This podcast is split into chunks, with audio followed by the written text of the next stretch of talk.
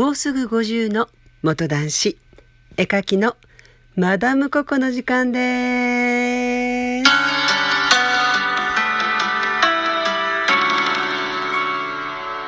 昨日ラジオトークでここ耳をお伝えしたばかりなのに今日お伝えしているのには訳があります昨日ラジオトーク祭りというか勝手に名前つけてるんですけれどもここ耳祭りといって3つのアップロードを連続でお伝えしたんですけれども若干クレームもどうかなと思ったんですけれどもありがたいことにクレームは全くなく温かいお便りをいただいたのでもう温かいうちに紹介したいと思いましてこのラジオトーク今日もお伝えしていきますまた間違った。お伝えしていきたい的な感じの感じで思っております的な感じでございます。よろしくお願いします。ちゃんと言おうとするから間違うのよ。なんとか的な感じの特な感じ、もう、あの、ここ語で行くと大丈夫よ。はい、わけわからないので、さっさと行きたいと思います。あの、ちょっと耳の痛いメッセージをいただいてるんですけれども、ありがたいメッセージを中心に、ここは行きたいと思います。そして時間があれば、耳が痛いものを読んでいきたいと思います。まずはこのメッセージ、いつもラジオトーク楽しく聞いています。ありがとうございます。かっこ質問ではないのにこちらからメッセージ。ごめんなさい。いえいえ、あの、質問ってなってるんですけれども、こっちを開けばお便り箱とかさ、なってない？皆さんもお便りを送るときに、送ったお便りとか、来たお便りっていう、そういうボックスになってるので、あの、ラジオトークさんできれば質問っていう、なんかちょっと狭い枠じゃなくて、お便りボックスっていう風にしていただけたら、いろんな方からのお便りもっと増えると思うので、質問じゃなくて、お便りにしてほしいと、あの、皆さん一斉にラジオトークにお便りしてください。よろしくお願いします。皆さんのお便りが多かったら、あの、質問というところはお便りになっていくと思います。でも、私のラジオトークここ耳では、お便りは下の質問から受け付けております。メイクのアドバイスに対しての感想です。私はココさんのメイクが大好きです。ココさんが自分らしいと思えるメイクをして笑顔でいられることが大切だし、それが一番綺麗でいられることだと思っています。メイクが古いとか新しいとか男性に見えるとか女性に見えるとかそんなことよりも自分らしさを大切にしている人の方が魅力的です。みんな違う顔なのに芸能人の誰々の眉とか、〇〇系のメイクとか、流行りに流されて確一的なものは全く魅力を感じませんね。そもそもメイクはその人のアイデンティティの一つだと思うんです。本人が求めてもいないのに、他人があれやこれや踏み込むものではありませんよね。なんてことを感じながら聞かせていただきました。以上、メイクをしないおじさんからの感想でした。ということで、本文に名前がないので、ハンドルネームも何も言ってない感じなんですけれども、この方はもういつもいつも応援いただいていて、決しておじさんではございません。ありがとうございます。こんな風にね、言っていただけたら、自分の顔に自信が持てます。私もやっぱりね、気にしないでおこうと思いながら、あれ？やっぱり古いのかななんてちょっと思うんですけれども、やっぱり眉に関しては、あの後もちょっと垂直に描こうかなといろいろやってみたんですけれども、やっぱり骨格があるのでなかなか難しいなというのが、あの正直なところでございまして、でもこのようなありがたいお便りいただいたので、あの、まあ、いろいろ挑戦しつつも私らしく自分で納得するような形でいきたいと思います。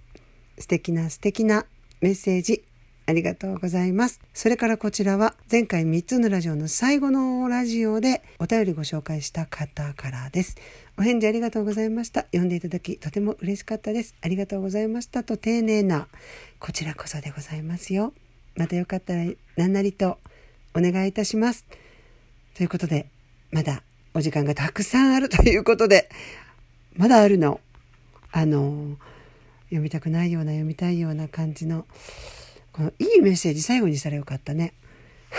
と言いながら、ちょっと耳の痛い感じの。あ、耳が痛いのが一個だけ。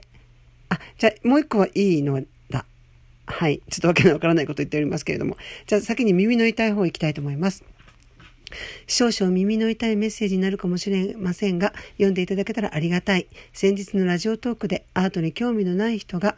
美容動画をきっかけに作品を購入した話を聞いて、それって絵に魅力があるんじゃないってことではありませんか？素人魂、子供魂ではありませんか？別に責めているわけではありませんし、批判しているわけではありません。単なる疑問、丸。やはり画家はいろんな絵画を集める人に自作を買ってもらって初めてプロと言えますよ。あなたのファンが他の作家の絵を見た上であなたの絵を選んでいるなら良いのです。他を見せないであなたの絵をアートの全てだと思い込ませて買わせるのは画家ではなく洗脳だと思いますというようなちょっと手厳しいようなメッセージいただいたんですけれどもちょうど今先ほど紹介した、あのー、以上メイクをしないおじさんからの感想でしたのメッセージくださってた方が、今まで数々たくさんの大先生のいろいろな絵画をコレクションされた上で、今私の作品をコレクションしてくださってる方なんですよ。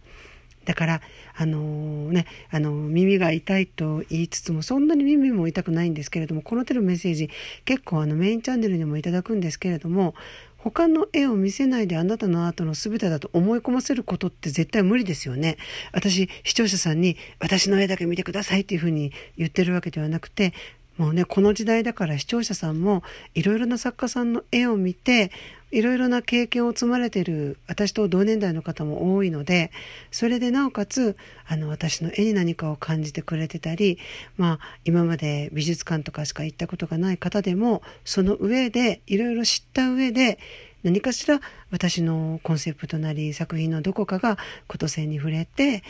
あの、コレクションしてくださってるっていうふうに私は思っているので、まあ見る方それぞれで、あの、あなたの意見も別に間違いじゃないと思います。素人魂、子供魂と思う方がいたら、もうそれはそれでね、やっぱり絵の世界って写実主義が第一と思ってる人もたくさんいますし、あの、イラストのような漫画のような絵はダメと思ってる人から見たら私の絵は子供魂かもしれませんので、いろんな意見があっていいと思いますけれども、けれどものけれどもで、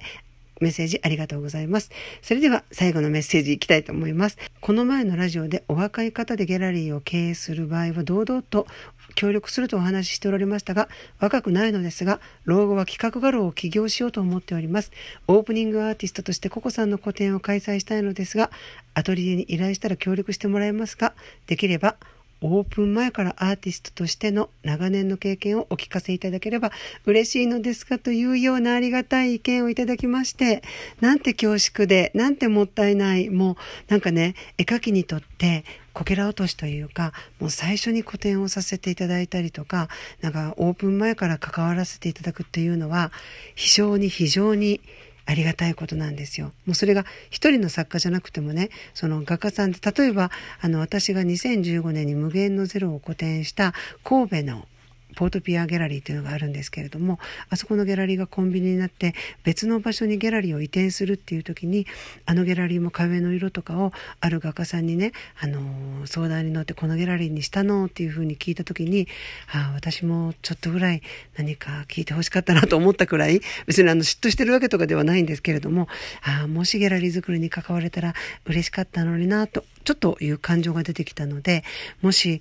あの、このメッセージいただいた方が、あの、もしギャラリーを経営するときに、私で何かしらご協力できるんだったら、ぜひ、その時はアトリエに連絡くれたら、私でよければ、あの、頼りないですけれども、そういうことをしたことないので、これも絵描きの一つの経験なので、一度はやってみたいなって、そのポートピアギャラリーの時に思ったので、なんか恐縮だったり、ありがたかったり、もったいなかったりな思うして、本当にありがとうございます。ということで今日はいくつかまたね、昨日ラジオをしたばかりなのに、アップロード直後からたくさんのメッセージありがとうございます。それから今日はココアートチャンネルの方で久しぶりにニベアマッサージの動画もアップロードしてるので、